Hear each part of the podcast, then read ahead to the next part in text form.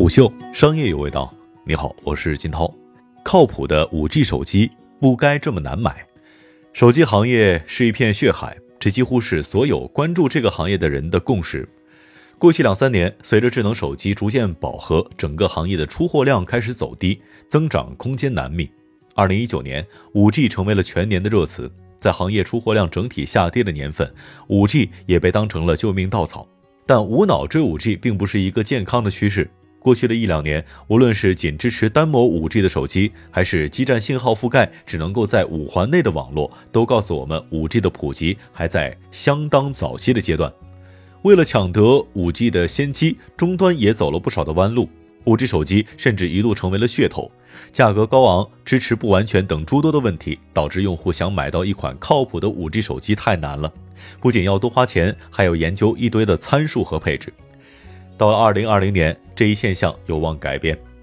行业普遍认为，二零二零年是真正意义上的五 G 元年。不仅仅是手机，五 G 已经在各行业发挥重要的作用。武汉雷神山、火神山医院的建设，通过高清视频的直播呈现在数千万观众的面前，背后所依赖的正是五 G 的高速传输和大量的信息吞吐。同时，防控筛查、体温监测、无人配送等等，都有着五 G 相关技术的支持。具体到终端上，五 G 也正在快速的普及，有追求的品牌也不再无脑的追首发，而是沉下心来做体验，比如让五 G 覆盖到各个价位段，让更多的消费者体验到科技带来的乐趣。同时，在频段均衡配置这种用户看不到的地方，也要下功夫，保障整体的体验。都二零二零年了，靠谱的五 G 手机不该再这么难买了。消费者想要体验 5G 带来的提升，往往需要购买一部五千甚至六千元以上的旗舰机，结果就是想尝个鲜，却往往要为自己可能根本用不上的特性和功能来买单。对于个体来说，自己的钱包遭罪；对于整个行业来说，门槛太高，也不利于 5G 的加速普及。如果说去年的五 G 是前沿科技尝鲜之选，那么今年五 G 的普及元年就是要让绝大部分的消费者都能够体验到五 G 所带来的体验提升，在各个价格段都有的选择。众所周知，旗舰机的成本提升不是线性的，配置到了一定的程度以后，为了提升百分之五的性能，可能需要提升百分之十的价格。根据 IDC 的数据，二零一九年中国市场出货量占比最高的是两千五到三千五百元这个价格段，在这个价格段，价格和配置往往能够达到一个相对平衡的状态。四月二十三号发布的 iQOO Neo 三的定位就卡在了这个甜点区间，同时配置达到了旗舰的标准。当然，为了让五 G 覆盖到两千到六千元各个价格段并不容易，一款机器的立项时间往往在一年以上，需要对渠道。技术、消费者洞察都有提前的判断，全系五 G 的布局更是需要突出的研发战略能力。实际上，早在二零一二年，vivo 的五 G 团队成员就参与了五 G 白皮书的制定。二零一六年，vivo 开始参与三 GPP 五 G 的标准制定工作。二零一八年，vivo 开始按照五 G 的布局规划产品线。因为有了提前的布局，vivo 的五 G 策略推进相对顺利。除了旗舰以外，也开始让五 G 向下渗透。Vivo 副总裁、中国市场总裁刘红在接受采访时表示，尽管疫情一定程度上影响了产品发布的节奏，但 vivo 在 5G 产品布局的方面还是非常清晰的。全系 5G 的策略正在推进。二月份上线的 vivo Z6 就把双模 5G 手机的门槛拉到了两千元的价位。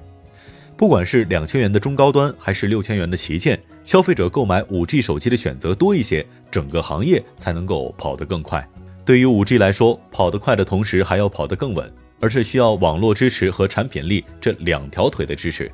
从去年开始，单双模、频段阉割等关于五 G 的话题在网络上热炒，究其原因，是因为五 G 在初期的普及过程当中有太多的文字游戏和大坑了。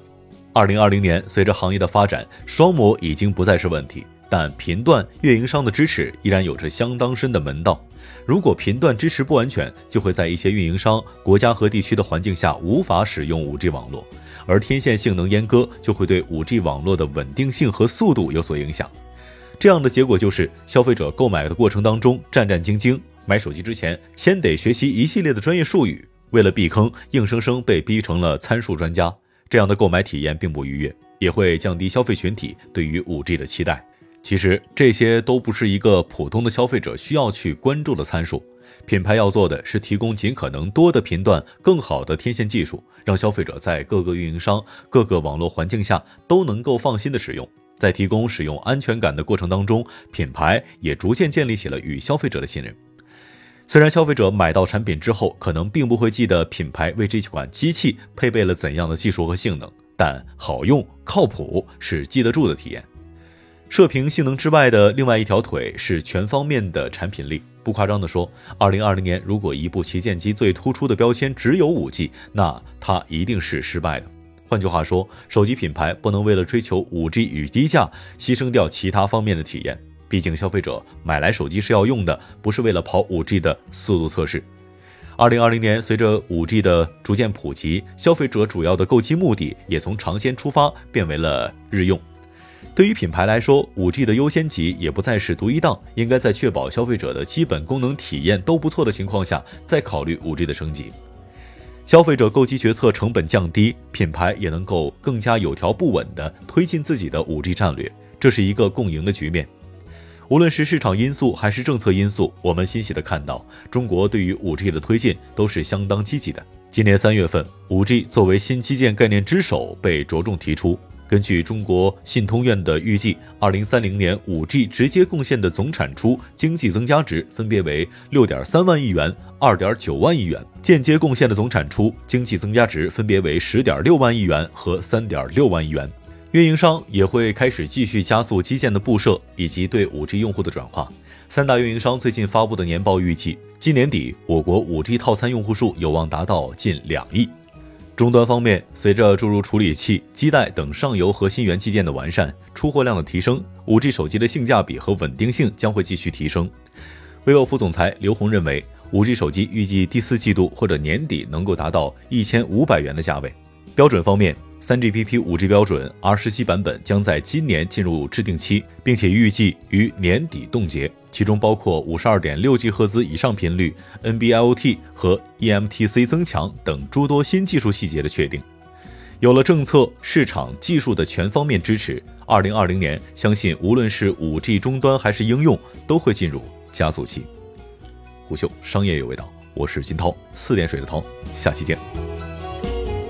虎嗅，商业有味道。本节目由喜马拉雅、虎嗅网联合制作播出，欢迎下载虎嗅 APP，关注虎嗅公众号，查看音频文字版。